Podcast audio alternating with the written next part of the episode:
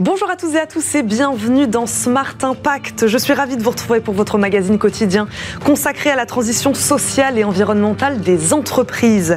Aujourd'hui, une grande partie de notre émission sera consacrée à l'éolien. Nous recevrons d'abord le délégué général de France Énergie Éolienne qui nous parlera de son combat pour défendre la filière. L'éolien, il le sait, est un sujet qui divise encore au sein de la population française, en pleine campagne présidentielle surtout et à l'heure où les prix de l'énergie flambent.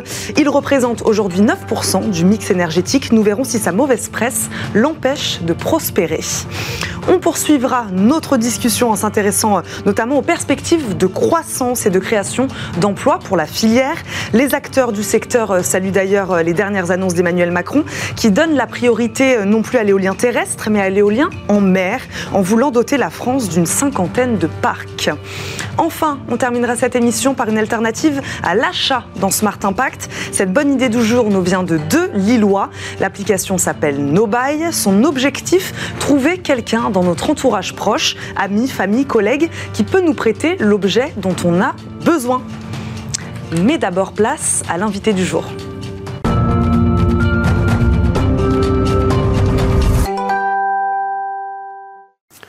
Notre premier invité est Michel Juria, délégué général de France Énergie Éolienne. Bonjour. Bonjour. Bienvenue dans Smart Impact. Merci, beaucoup d'être avec nous. Troisième source d'électricité en France, l'éolien représente aujourd'hui 9% du mix énergétique, je crois.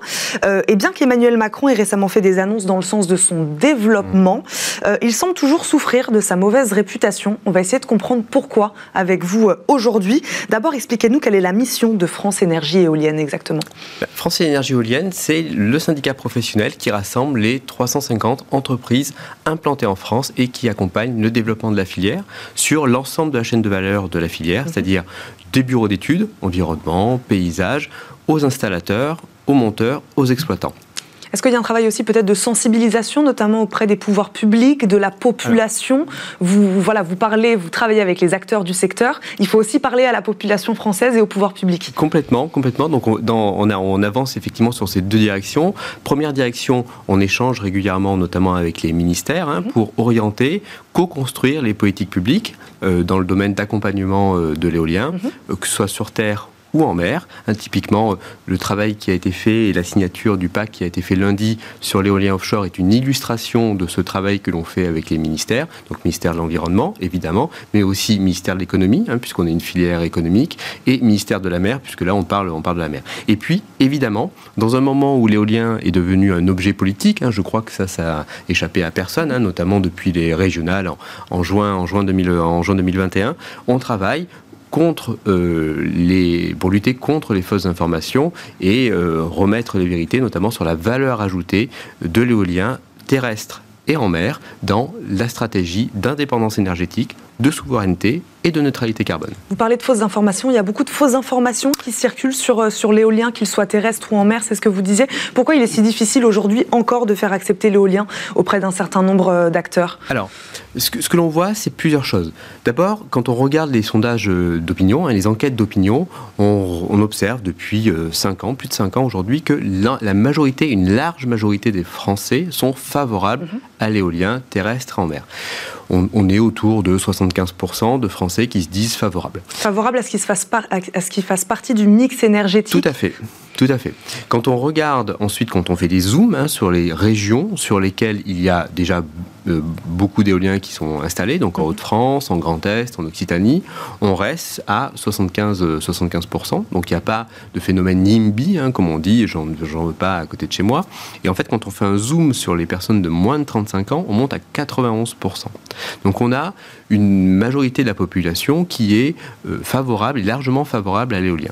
Par contre, ce qu'on observe... Quelles sont les mauvaises idées alors, les mauvaises réputations, les mauvaises fausses informations, comme vous dites, qui circulent La maturité du débat euh, public, on va dire, hein, sur l'énergie en France est très faible par rapport à d'autres pays, notamment d'autres pays de l'Union européenne. Pourquoi? Parce que pendant très longtemps, en fait, on a considéré dans l'esprit public et même dans l'esprit du politique que le nucléaire avait réglé le problème. Sauf qu'en fait, effectivement, le nucléaire a fait de très belles avancées. Hein. Le, travail qui a été fait euh, entre 1970 et le début des années 2000 a permis d'avoir un mix électrique largement euh, décarboné, hein, à plus de 90%. Mais on a oublié que toute la partie de consommation d'énergie liée au transport, avec le pétrole, au chauffage, avec le gaz, étaient encore des énergies carbonées.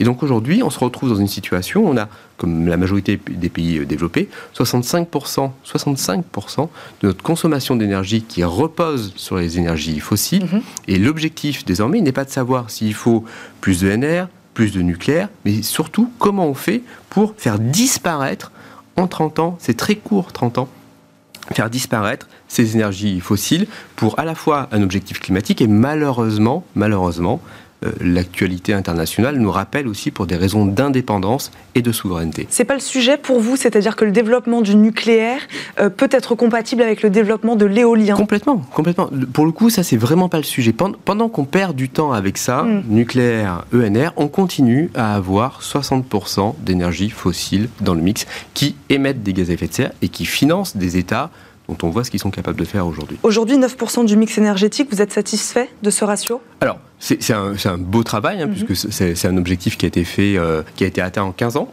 Euh, donc c'est un, bel, un bel objectif, euh, mais on est capable d'aller beaucoup plus loin. Aujourd'hui, Qu'est-ce qui a freiné? Qu'est-ce qui freine encore son déploiement? Alors, ce qui freine, pour moi, c'est trois choses. La première chose, c'est euh, peut-être aujourd'hui encore, on n'a pas complètement abouti sur les méthodes de planification. C'est-à-dire qu'il faut qu'on travaille beaucoup plus étroitement avec l'État, les collectivités territoriales, sur Terre et en mer pour pouvoir dire très clairement, ben voilà, un horizon de 10 ou 15 ans, 15 ans, voilà où on va mettre les parcs et pourquoi on les met là. Et qu'on donne tout de suite de la visibilité aux différents acteurs sur 15 ans, en leur disant, ben voilà, les parcs vont être là, là, là, parce qu'il y a du réseau, il y a des ressources en vent, il n'y a pas de problème environnemental, etc. Donc ça, c'est un premier élément. Mhm. Aujourd'hui, on a une planification, mais qui est une planification à des horizons courts, 3, 4 ans. Donc il faut aller beaucoup plus loin que ça, donner de la visibilité. Ça, c'est un premier, un premier élément. Deuxième élément qui est, euh, qui est important, il faut qu'on apprenne à concilier des objectifs de politique publique un peu, différents. Donc, il faut qu'on développe les énergies renouvelables, il faut qu'on protège les paysages, il faut qu'on protège la, la, biodiversité.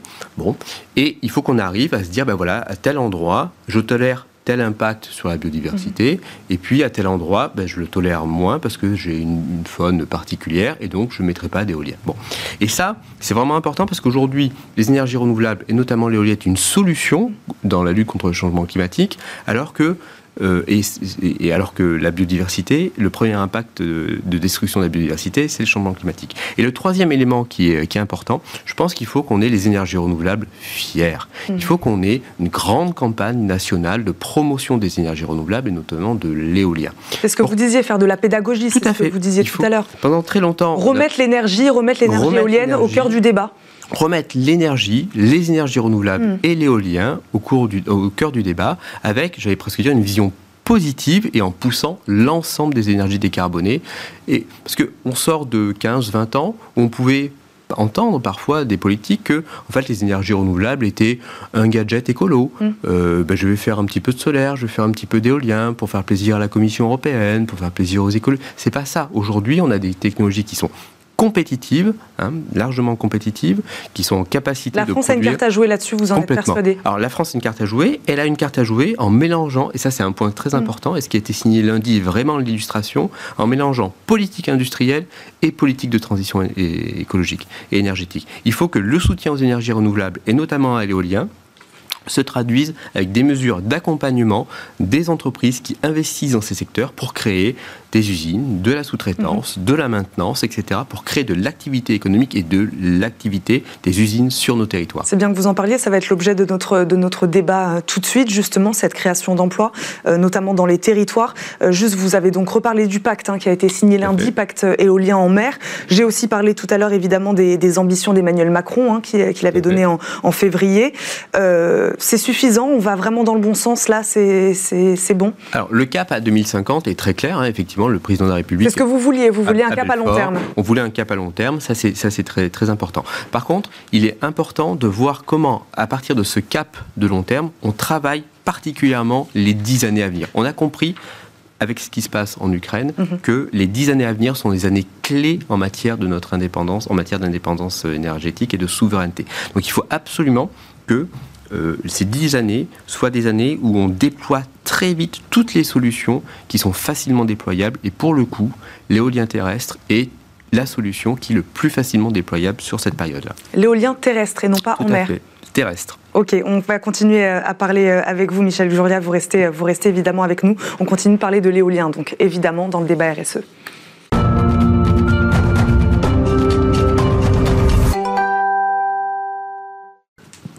Smart Impact, le débat RSE continue de parler des enjeux de la filière éolienne française, de la croissance du secteur, mais aussi de ce qu'il représente en termes d'emploi, avec Michel Juria, bien sûr, qui est toujours avec nous, délégué général de France Énergie Éolienne. Merci d'être resté. Nous a également rejoint Frédéric Petit, directeur business développement chez Siemens Gamesa, acteur majeur de la construction des parcs éoliens offshore français. Bonjour. Bonjour. Merci de nous avoir rejoints sur le plateau euh, de Smart Impact pour ce débat. Euh, d'ici le début de l'été, l'usine Siemens Gamesa débutera son activité sur le port du Havre je crois. Euh, vous annoncez également la création du premier centre de formation en France dédié à la production d'éoliennes offshore. On va y revenir. Première question, Frédéric Petit, quelle sera l'ampleur de cette usine exactement? Je dirais que c'est une usine de taille XXL, mhm. hein, au sens c'est le bâtiment principal va faire pas loin de 500 mètres de long, euh, avec un bâtiment secondaire. En termes de structure métallique, on a mis à peu près 8000 tonnes, donc c'est l'équivalent d'une tour Eiffel horizontale. D'accord. Et c'est en lien finalement avec euh, la taille des objets hein, qu'on manipule, puisque les, les, pales des éoliennes. Euh, C'est ça, vous construisez des pales des éoliennes. Hein, et des nacelles, on fait des, des, pales et nacelles. et nacelles. Les pales feront 75 et 81 mètres euh, pour les cinq premiers projets. Mais évidemment, pour une usine de cette ampleur, on a prévu aussi une usine évolutive, mhm. hein, puisque le, étant donné que les éoliennes plus puissantes vont continuer à faire baisser le coût de cette énergie, on pourra et on devra produire euh, des éoliennes plus grandes sur euh, la place du Havre. Donc c'est quelque chose qu'on a évidemment anticipé. Vous avez des objectifs concrets, là, précis, je crois, d'ici 2023-2024, en termes de, voilà, de chiffres de construction qui serviront donc à des parcs éoliens euh, un peu partout en France? Donc, en fin de compte, le, ressort pour lancer, je dirais, un investissement, parce que c'est, on parle du plus gros projet dans les ENR jamais fait en France. Mhm.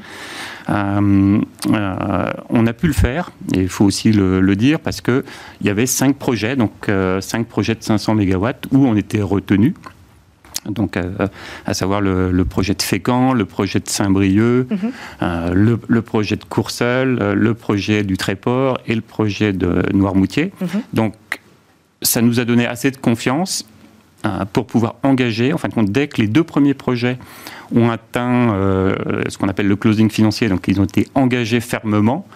Euh, dans une période euh, de Covid, hein, mhm. puisque c'était le Covid s'était mhm. déclenché en mars 2020 et on a lancé l'investissement en juin. Mhm. Hein, donc on a malgré tout réussi dans cette période compliquée à lancer cet investissement majeur. et il nous fallait en fin de compte ces deux commandes fermes pour lancer, on va dire, un tel investissement. Frédéric Petit, pour qu'on comprenne bien, euh, avec combien d'acteurs vous partagez-vous le gâteau, si j'ose dire cette expression, euh, de l'éolien offshore en France? Voilà, pour qu'on comprenne bien, vous êtes combien sur le marché? Donc sur l'éolien offshore en France, en fin de compte, il y a donc les, les deux premiers rounds euh, offshore, donc 1 et 2, à, savoir attribués en 2012 et 2014, donc six parcs. Donc sur ces six parcs, donc Siemens Gamesa sera le fournisseur des turbines sur cinq de ces six parcs. Le sixième, c'est euh, notre confrère General Electric, mhm. hein, qui euh, euh, livrera et installera dès cette année. Hein. donc dès cette année, on aura le premier parc éolien en mer en France installé et raccordé au réseau. Et en parallèle, il y a également des projets prometteurs, donc sur l'éolien flottant, mhm. hein, donc, ou l'ADEME. Avec donc le, avec l'État, en fin de compte, avait sélectionné quatre projets éoliens flottants euh, donc sur ces quatre projets, nous serons le fournisseur sur un des projets. Euh, en Méditerranée, donc euh, Provence Grand Large. Euh, et donc il y a trois autres projets où c'est notre confrère Vestas qui, qui fournira les, turbines. Michel Juria, c'est une filière qui pèse aujourd'hui en France, notamment donc en termes d'emploi mhm. aussi. Combien elle représente cette filière de, de l'éolien aujourd'hui? Alors aujourd'hui, c'est plus de 22 000 emplois qui, sont, qui sont en France sur l'ensemble de, la chaîne de valeur. Et la dynamique créée notamment par les premiers chantiers sur mm. l'éolien offshore font que sur ces 22 000 emplois, on a 5 000 emplois qui sont désormais liés aujourd'hui l'éolien offshore, avec notamment dans certaines régions, hein, en Pays de la Loire ou dans certains départements comme le Cotentin, mhm. des situations de quasi plein emploi sur ces secteurs d'activité tiré par euh, ben, la création d'activités, d'usines, de sous-traitance euh, et de chantiers. Oui, c'est-à-dire 22 000 emplois aujourd'hui. On imagine qu'avec les objectifs et les ambitions actuelles euh, du gouvernement, des emplois vont être créés dans les années, dans les années à venir. Par exemple, dans cette usine du Havre, combien d'emplois ça, représente combien d'emplois exactement? Donc, sur l'usine du Havre, en fin de compte, le, plan industriel va permettre Je crois que c'est 700 et quelques 750 emplois directs et indirects. Mmh. Et sur ces 750, nous sommes en, en, bonne voie pour passer le cap des 500 mhm. euh, emplois d'ici la fin de la fin de ce mois. Hein, donc, euh, et également, ce qu'il faut aussi avoir à l'esprit, c'est que c'est des emplois sur des nouveaux métiers, mhm. hein, donc euh, notamment sur les aspects pâles. Hein, sur la partie nacelle, on est plutôt sur, je dirais, une machine tournante. Donc, c'est des compétences électriques, hydrauliques mhm. qui sont disponibles, et mécaniques qui sont disponibles dans je dirais, des industries comme la pétrochimie, euh, dans l'énergie, euh, donc euh, qui sont qu'on spécialise dans l'éolien. Par contre, la production de pales, c'est vraiment un nouveau métier. Hmm. Et pour ces nouveaux métiers, je dirais, on a décidé de créer un centre de formation dédié tout à fait. En fin de compte, euh, au Havre. Parce qu'il, parce qu'il manquait de compétences sur ces, sur ces nouveaux métiers-là, justement, il fallait les créer c'est, c'est... Manquait de formation, manquait de compétences Il n'y avait pas de compétences spécifiques. En fin de compte, c'est ce qu'il faut voir euh, ou avoir à l'esprit, c'est que produire une pale, c'est un petit peu comme de la draperie, où vous venez déposer de la fibre de verre mhm. avec soin, en travaillant en équipe, hein, puisque vous êtes... Euh, quatre ou six personnes pour bien positionner la fibre de verre. Et ça, c'est vraiment, il y a un geste. Il y a un geste. C'est un vrai savoir-faire. Il y a un vrai savoir-faire, et c'est ce qu'on on a fait, en fin de compte, avec des collègues d'usine du, groupe hein, qui sont venus pour former euh, des nouveaux salariés. Euh, français qui sont aussi allés dans des usines existantes pour être prêts pour la mise en production de, de cette usine pour qu'elle démarre euh, et qu'elle monte en cadence le plus rapidement possible. Michel Jorien, on n'en a pas parlé, enfin on en a un mmh. tout petit peu parlé, euh, de, de, la priorité qui semble être mise aujourd'hui, en tout cas sur mmh. l'éolien en mer. Mmh. Euh, pourquoi, selon vous Parce qu'il y avait beaucoup de retard, c'est peut-être pour ça, juste déjà pour ça? Effectivement, d'abord parce qu'il y, a un retard en France, hein, ça c'est un point important. On a lancé les premiers appels d'offres et attribué les premiers appels d'offres en 2010 et en, 2012 et en 2014. Et le premier parc qui sera connecté au réseau, donc à Saint-Nazaire, euh, sera, le sera en partie à la fin de l'année. Donc on a mis 10 ans euh, pour connecter le premier parc commercial, alors que pendant ce temps, nos voisins européens ont installé 5700 éoliennes en mer en Europe. Donc il y avait un vrai, un vrai retard français. Donc là, il y a un souhait d'accélération. Mhm.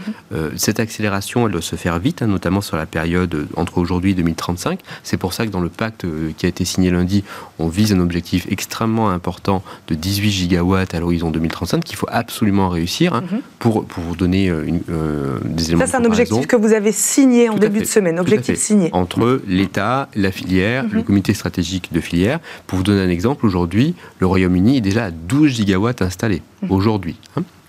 Bon, donc on a, on a ce, souhait d'accélération et cette volonté d'accélération de l'État, et ce qui est très important, puisque ça permet notamment de faire la transition de faire l'indépendance énergétique et de faire des retombées et de retombées locales. Mhm. Et il y a le sujet euh, que malheureusement l'actualité nous, nous rappelle, hein, il y a ce sujet de très court terme qu'il faut qu'on travaille mhm. entre aujourd'hui et puis euh, la fin de la décennie, donc le début de l'année 2030, sur comment on accélère pour sortir au maximum des énergies fossiles mhm. qui font toujours 65% de notre consommation d'énergie. Et là, pour le coup, l'éolien terrestre a une vraie carte à jouer parce qu'il est rapidement déployable. Parce que je le disais, priorité à l'éolien en mer, non pas au détriment de l'éolien terrestre non. non. Alors, ce qui, ce qui, pour le coup, et ça c'est vraiment un point qui est important, en octobre 2021, euh, il y a un travail qui a été fait par RTE qui a publié euh, six scénarios qui font aujourd'hui euh, l'unanimité hein, dans la communauté des experts, au sein des, politiques qui s'appuient sur des faits hein, pour construire leur politique énergétique. Mmh. Et là, ce, travail est vraiment très intéressant parce qu'il dit quelque chose de, de simple. On ne fait pas la neutralité carbone, on n'assure pas la sécurité d'approvisionnement si on fait l'impasse sur une des filières de production. Mhm. Donc on ne peut pas faire l'impasse sur l'éolien terrestre, on ne peut pas faire l'impasse sur l'éolien en mer, on ne peut pas faire l'impasse sur le photovoltaïque pour pouvoir réussir ça. donc ça c'est extrêmement important. Il faut qu'on pousse l'ensemble, l'ensemble des filières pour réussir cette transition. Frédéric Petit, vous parliez euh, tout à l'heure d'un savoir-faire hein, de ces, de, ces métiers-là. Est-ce que la France, euh, selon vous, a vraiment une carte à jouer vis-à-vis de ses concurrents sur ce secteur-là particulièrement? Euh, Voilà, est-ce que, vous, est-ce que la France propose des innovations de rupture? Voilà, est-ce qu'on est en avance sur ce secteur-là? Je dirais sur un plan en retard peut-être dans les infrastructures et dans l'industrie, mais sur le savoir-faire et sur l'innovation, est-ce que là on, a quelque chose à jouer? Je dirais déjà sur un plan industriel, euh, la France a un positionnement euh, incroyable. Mhm. Parce qu'en fin de compte, un tiers des usines, donc de pales et de nacelles européennes, sont localisées en France. Donc ça, c'est vraiment une vraie force mhm. euh, pour la France. Euh, et j'y inclus euh, évidemment également les plateformes de raccordement, hein, qui sont également une autre composante essentielle pour l'éolien en mer, où on a également un acteur très, on va dire, qui a une part de marché de pratiquement un tiers sur, sur ces plateformes. Donc on a vraiment, sur un plan industriel, une carte à jouer, donc on est même en avance. Hein, euh, mm. sur, sur, ce plan-là. Et sur le plan de l'innovation, mm-hmm. euh, donc les acteurs de, de, la filière, y compris Siemens Gamesa. Donc nous, de notre côté, on a un centre de R&D donc, qui est localisé à Rouen. Hein, où on a des acteurs qui, des chercheurs qui travaillent sur les effets de sillage, euh, tout ce qui est aéroélasticité des pales, les efforts sur les structures. Donc on a vraiment un, un centre de compétences mm. hein, pour pour travailler sur ces sujets et qui euh, ne travaille pas uniquement pour la France évidemment, mais au contraire vraiment un centre de compétences européen, voire mondial sur ces sujets. On va terminer sur ces mots. Merci beaucoup à tous les deux de nous avoir accompagnés aujourd'hui dans Smart Impact. Michel Juria, je le rappelle, vous êtes délégué général de France Énergie Éolienne. Frédéric Petit, directeur business développement chez Siemens Gamesa. Merci beaucoup à tous les deux d'avoir parlé éolien, d'avoir fait de la pédagogie sur ce sujet. C'était très intéressant. Merci à tous les deux d'être venus. On termine comme chaque jour cette émission par la bonne idée du jour.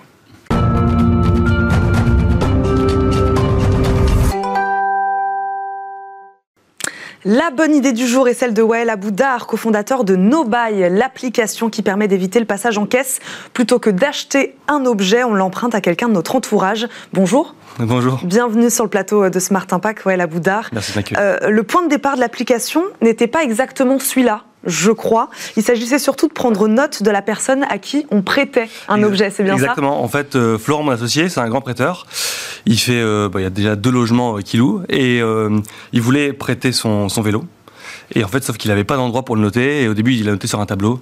Et il s'est vite retrouvé euh, à court de, court de place, parce qu'il prêtait tellement de choses que. Grand généreux qui prête beaucoup et qui oublie à qui il a prêté. Et puis moi, c'est ça. Et puis moi, je suis le technique, donc il est venu me voir en me disant, on avait l'habitude de travailler, faire des petits projets comme ça ensemble.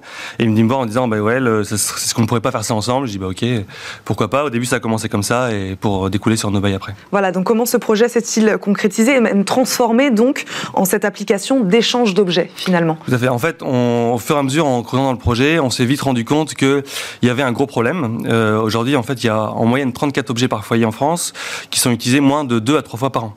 Donc, ce qui fait pas loin d'un milliard d'objets. Donc, euh, on s'est dit qu'il y avait quelque chose à résoudre. Et des objets qui dorment. C'est ça, des objets qui dorment. Dans des placards. Exactement. Et en fait, on s'est dit, mais il y a sûrement quelque chose à faire. Et c'est ce qu'on a voulu faire. Donc, on a créé nos bails dans l'optique d'optimiser un petit peu et de faire en sorte que ces objets qui sont utilisés chez nous ben, puissent servir à tout le monde. Donc euh, aujourd'hui, NoBuy, c'est quoi? C'est une application qui va permettre de référencer les objets que je possède et de facilement partager à mes proches euh, ce qui est disponible pour pouvoir me l'emprunter chez moi. Voilà comment ça marche exactement, c'est-à-dire à qui on prête, à qui on emprunte. Expliquez-nous un peu. Exactement. En fait, hyper simple. On, rentre dans l'application, on ajoute les objets avec une liste hyper simplifiée. C'est-à-dire qu'en fait, finalement, nous, euh, que ce soit une perceuse à percussion mm. de, de, la marque X, c'est pas important. Ce qui compte, c'est vraiment d'avoir le modèle de, de une perceuse à percussion, une perceuse, de savoir c'est quoi l'usage de l'objet? Donc rapidement en référence la typologie de l'objet, une tente, euh, un matelas gonflable, euh, enfin une perceuse comme je disais, un canoë kayak. On référence ce qu'on possède chez nous. Et puis on référence tous nos objets d'un Peu importe. Voilà. exactement, peu importe. Et c'est vraiment hyper simplifié. C'est-à-dire qu'en moins de 5 minutes, on peut euh, facilement parcourir l'ensemble des objets que je possède. Et comment ça marche après ensuite? Donc vous dites entourage, c'est-à-dire il faut que la personne soit évidemment inscrite aussi sur, sur l'application. Tout à fait. Aujourd'hui, il faut que la personne soit utilise l'application, c'est-à-dire qu'elle va, va s'inscrire, elle va ajouter la personne en ami elles vont être en contact et elles vont pouvoir accéder d'un seul coup à l'ensemble du catalogue. Aujourd'hui, moi, j'ai dans mes proches, dans l'application 20 personnes, j'ai déjà accès à plus de 2000 objets. Donc les proches, qu'est-ce que vous appelez les proches? Les amis? Ça peut être des collègues Les amis, aussi? les collègues, en fait, finalement, c'est les personnes à qui on est prêt à prêter. Aujourd'hui, donc ça c'est la première étape, donc avec les, amis, les proches. Évidemment, on, on, est en train de penser à plein de solutions pour étendre le plus possible ce modèle. On a attaqué d'abord la partie amis parce qu'en fait on s'est dit euh, bah, il y a l'aspect confiance qui, qui, rend la chose beaucoup plus facile parce qu'aujourd'hui on, on s'est vite rendu compte en sondant notre entourage que notre entourage et au-delà en fait que les tout ce qui était euh, l'application de, de, voisins etc ça, ça avait un impact limité. Il y avait à peine 5% des gens qu'on a interrogés qui mm. l'utilisaient. Donc on s'est dit on pouvait faire euh, finalement ce qui se fait déjà entre proches. Tout le monde a déjà prêté un objet à ses amis, mais en l'optimisant et faisant en sorte que d'un seul coup j'ai accès à sans avoir demandé les objets que, que je peux partager. Est-ce qu'on peut préciser la durée du prêt? C'est-à-dire, euh, voilà, je vous prête ma perceuse pendant, euh, pendant 5 jours, dans 5 jours, vous me la rendez? Enfin, C'est comme ça que ça marche? En fait, c'est ça. Et en fait, on a, on a été un peu plus loin que ça parce qu'on a permis aussi, euh, au sein de l'application, de mettre des rappels automatiques. Parce que tout le monde a déjà rencontré ce problème-là. C'est-à-dire que vous allez prêter un objet, vous avez pu vous en souvenir. Donc, ça, c'était le premier point que, que Florent a rencontré. Et en plus, ben, la personne ne va pas vous le rendre à, rendre à temps. Mm. Donc là, en fait, dans l'application, vous dites de manière automatisée, il y a un mois par défaut, et vous pouvez évidemment choisir plus ou moins le, la durée du prêt. Et donc, vous avez un rappel automatique pour euh, vous dire c'est le moment de rendre le prêt à, à, la personne en question. Vous nous avez donné quelques exemples, mais combien d'objets sont actuellement euh, recensés sur l'application? Aujourd'hui, on a, on, va de, de, quoi à quoi voilà. C'est ça. Aujourd'hui, on a dépassé les 15 000 objets référencés dans l'application. On va vraiment dans, tout, euh, euh, vraiment tout, type d'objets. On a aussi bien les objets de puriculture que les objets euh, pour le sport, les objets euh, pour euh, une escapade. Voilà, donc vraiment tous les objets, tout type d'objets qui se, qui, qui s'utilisent pour un besoin ponctuel. C'est vraiment ça. L'acte, mm. c'est qu'en fait nous, avec nos bails, on veut créer la meilleure alternative à l'achat. C'est-à-dire que demain, mm.